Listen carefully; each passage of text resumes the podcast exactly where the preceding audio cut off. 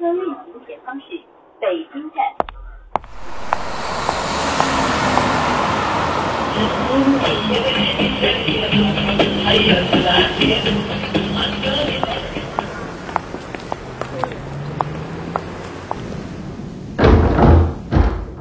欢迎光临故事酒吧。听说这里有一个奇怪的调酒师，我还听说他喜欢听人讲真实发生过的故事。而且他还会送上一杯神奇的鸡尾酒。这杯酒将为有故事的人特别调制。来吧，请坐。欢迎诉说，也欢迎与我一起度过故事酒吧的一千零一夜。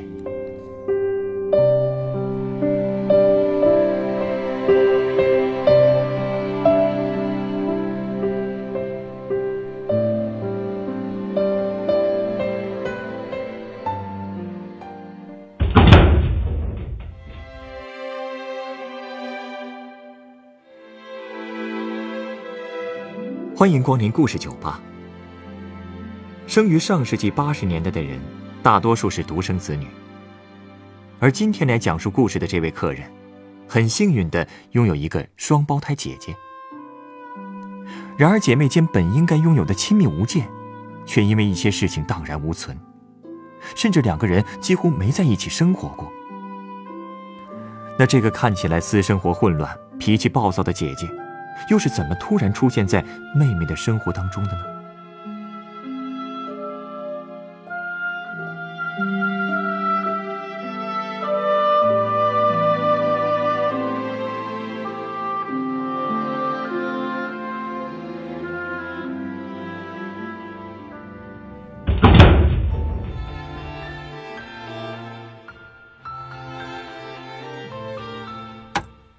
虽说我知道自己有一个双胞胎姐姐，但当我见到她的时候，还是有点吓着了。哈，这话怎么说的呢？难道你从来没见过自己的双胞胎姐姐啊？嗯，我爸妈在我六岁的时候就离婚了，离婚之后我跟着妈妈。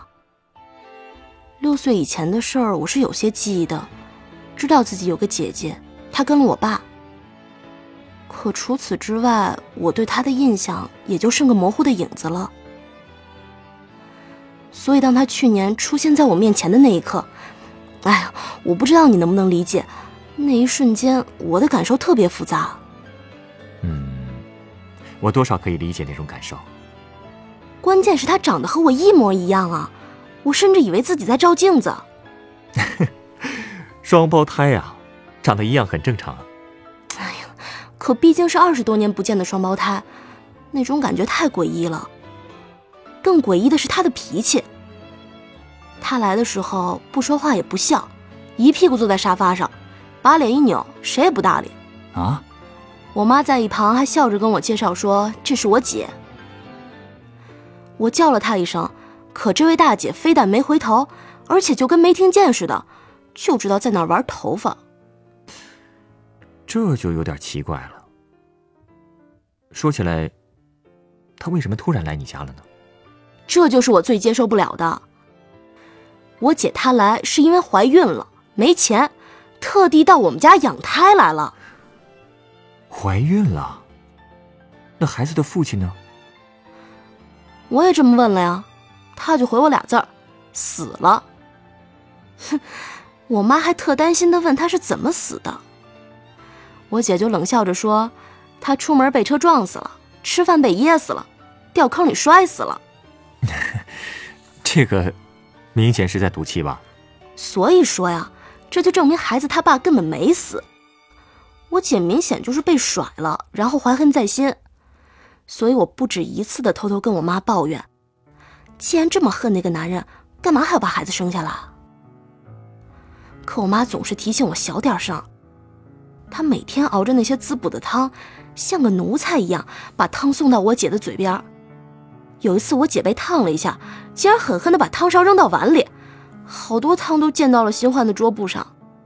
我妈呢，却只顾着关心我姐，一个劲儿地问她有没有烫伤。结果她话还没说完，嘿，我姐她一扭头就回房间了。嚯，她这脾气这么大呀？我也奇怪呢。反正有好长一段时间，老妈都吃我姐剩下的汤。那么好的汤，我姐平时基本就喝一口就不再动了。说实话，我实在不明白老妈为什么要对她这样卑躬屈膝的，简直就是热脸贴冷屁股。嗯，可能你母亲是觉得愧疚。毕竟那么多年，你姐姐没有感受过母爱。那我还没感受过父爱呢。所以我才觉得老妈大可不必。我姐就是心里太脆弱。我也生活在单亲家庭啊，也没像她那样觉得自己活得有多惨。所以每次家里只剩我和她的时候，就特别安静。我才不会像老妈一样去哄着她呢。有一次，她又把茶几弄得脏兮兮的，我就忍着气，尽量平淡的问她：“咱爸呢？”他知道你怀孕了吗？他怎么说？他抬眼看了我一下，但什么都没说。但这个问题却被老妈一句话给解释了。她说：“伺候孕妇、月子这些事儿，男人不方便。”这么说也很有道理啊。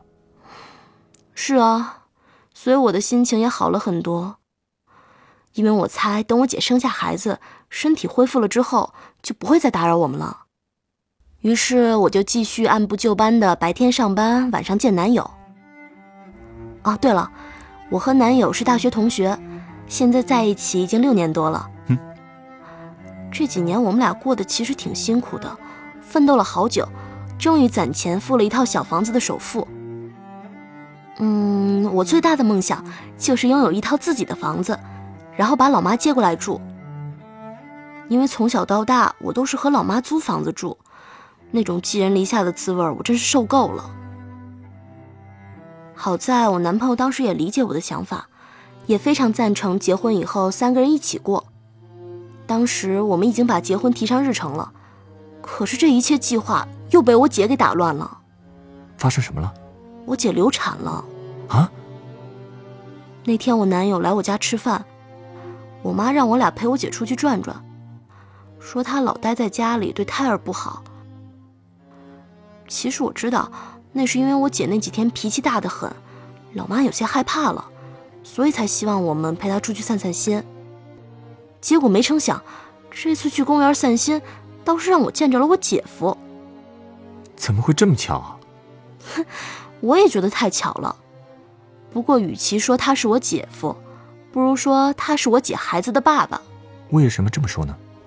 那个男的当时还搀着一个肚子比我姐大得多的女人。他们一见面，那个女人就炸了，他骂那个男的竟然让这个不要脸的女人怀孕了。啊，没错，那个所谓不要脸的女人就是我姐。原来她做了别人的第三者。我和我男友当时都傻了，而那个男的一边跟老婆道歉，一边又恨恨的跟我姐说为什么要这样做，为什么不放过他？你姐姐还好吧？我姐当时好着呢，她扶着腰，冷笑着对那个男的说：“你说在一起就在一起，你说分开就分开啊？你以为你是谁啊？”虽然他说的理直气壮，可我们却特别尴尬，周围的人也都开始指指点点的。啊，我们真不知道该怎么办了。好在那个女人可能因为太生气了，肚子不太舒服，那个男的就连忙低声下气的哄着她离开了。回去的路上，我们都没有说话。我当时也不知道该怎么评价我姐这个身份。回去以后，我把事情告诉了我妈，所以晚饭时，我妈就更加小心的敲门叫我姐吃饭。可是推门一看，我姐竟然瘫在地上，满脸是汗，地上一滩猩红的血。她就这么流产了。是不是因为受了刺激才？没错。医生说，因为我姐的情绪长期不稳定，所以导致了流产。出院以后的头几天，每到半夜都能听到我姐的惨叫声，一次比一次吓人。我妈就一次次的去房间里叫醒她，然后再回到床边安慰被叫声吓醒的我。那几天老妈的眼睛都是红的，她每天都把饭菜端到房间里，哀求着我姐吃一点儿。每天还打来温水帮她擦身子。她总是说小产跟坐月子一样，不能疏忽。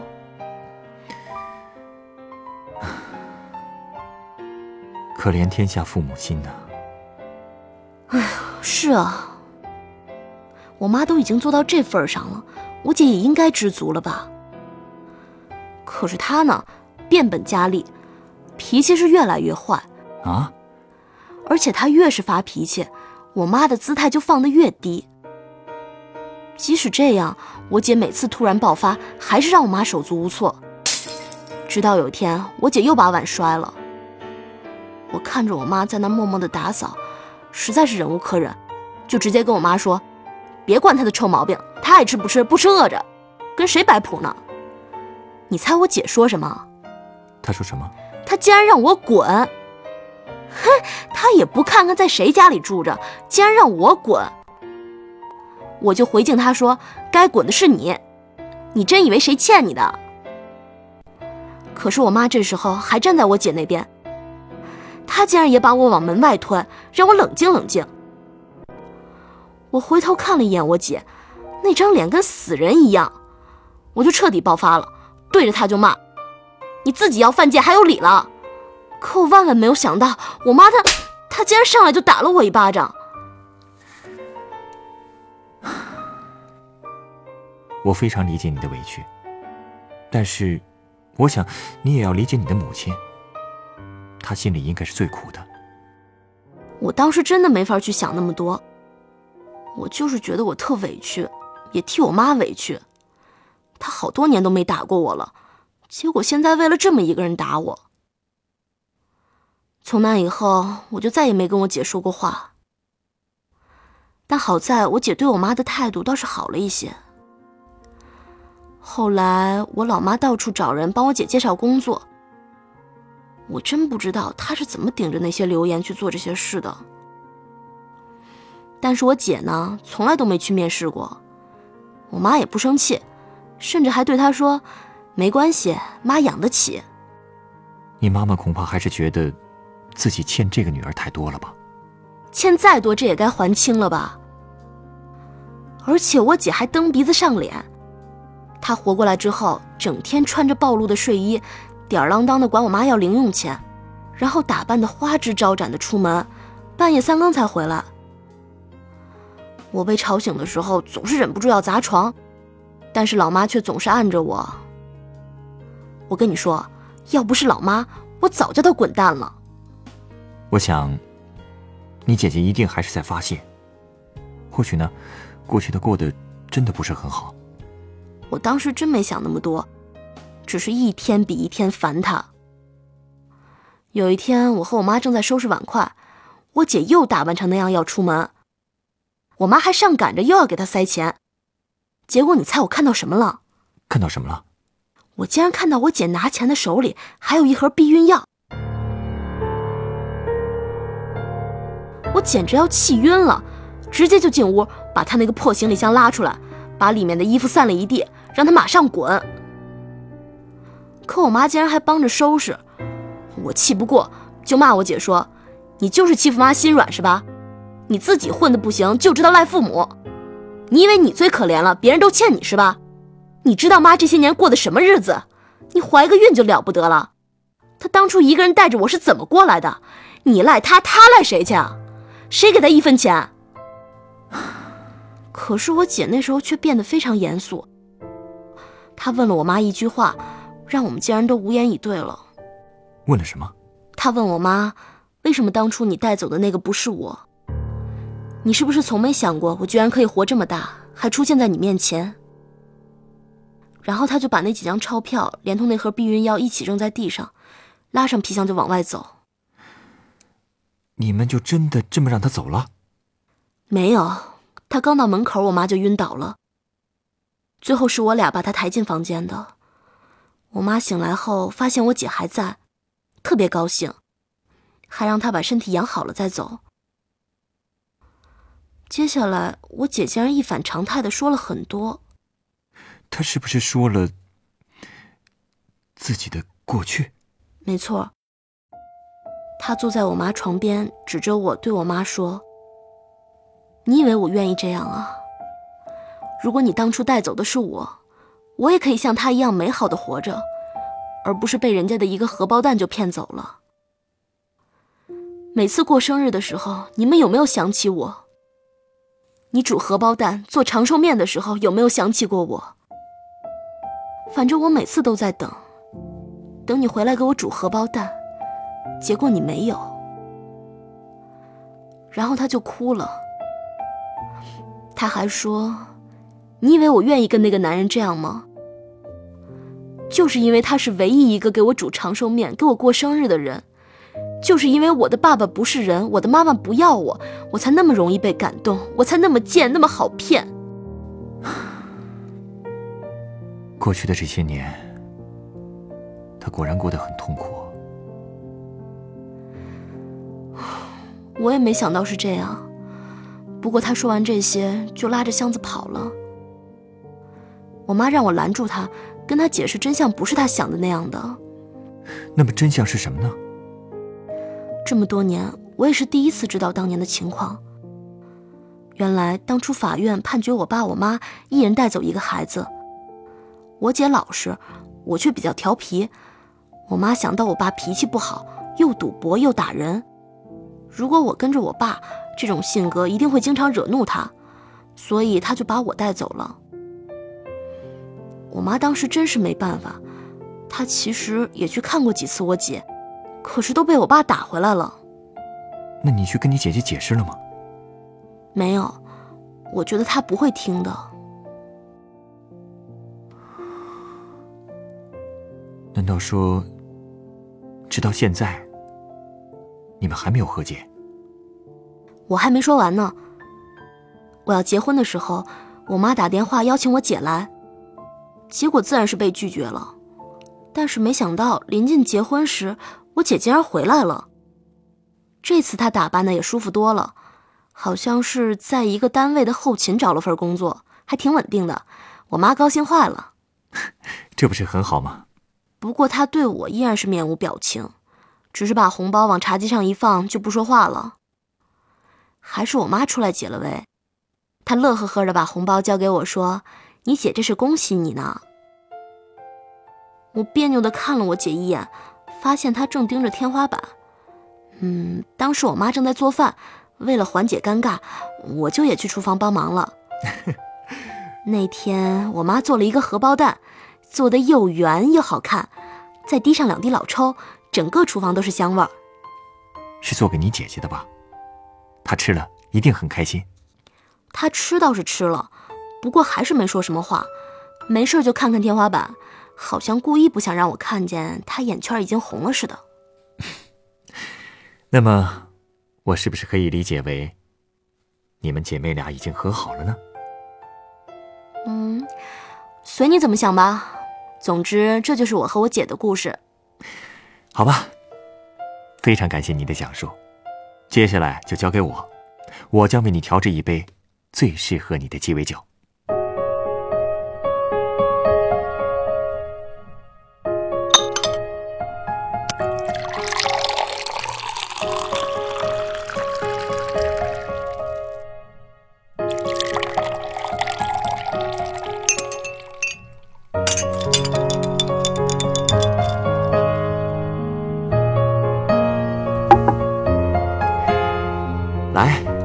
这是你的鸡尾酒，啊？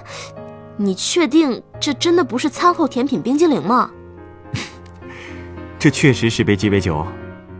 别看它上面这层是冰激凌球，但是它的下面是由咖啡酒和百利甜酒调成的。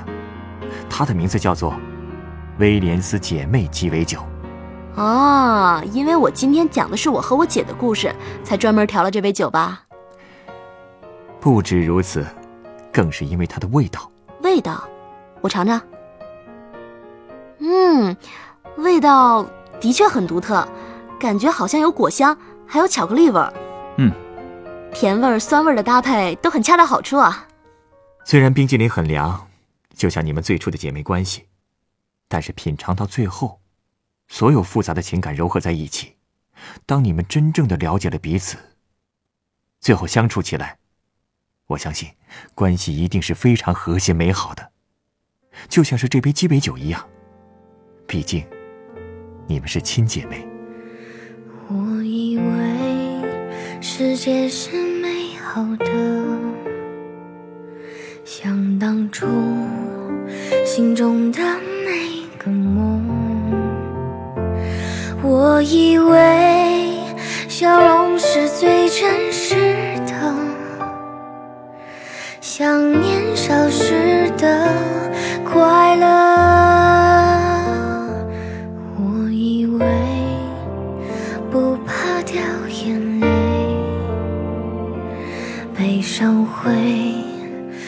着光而消退。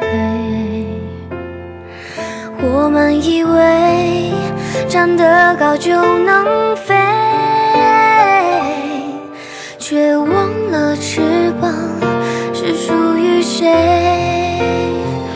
无论这夜有多黑，不管多害怕面对，只要我们牵着手，就能找到这雨下成灰，不管心灵是几回，我们彼此拥抱就不会觉得累。感谢收听故事酒吧的《一千零一夜》，本集内容改编自每天读点故事 APP 独家签约作品《你好，顾米》，作者胡金梦，改编制作陈寒，配音谢雅欣、陈光。明天晚上九点，欢迎继续来到故事酒吧，倾听真实的人生故事。接下来，请您继续收听故事广播《光影留声》。不怕掉眼泪，悲伤会随着光而消退。我们以为站得高就能飞，是